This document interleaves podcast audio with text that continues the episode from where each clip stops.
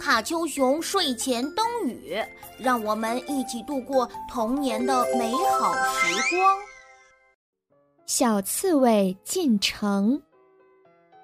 小刺猬接到动物园的朋友发来的邀请信，请他到城里去玩儿。他高高兴兴地背着几个新果子上路了。走啊走，终于到了城里。马路可真宽，路边的栅栏可真长。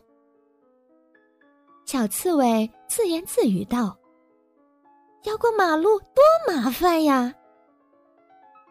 小刺猬一弯腰，从栅栏底下钻了过去。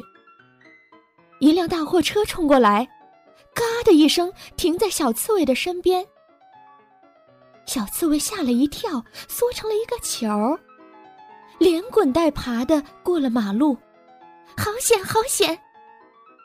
小刺猬看着马路上被压烂的果子，吓得腿发软。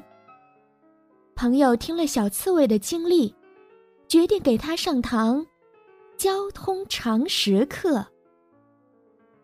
路口的路灯一亮，两边的车都停了下来。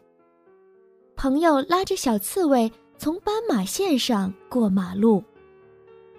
小刺猬心想：“原来过马路这么简单。”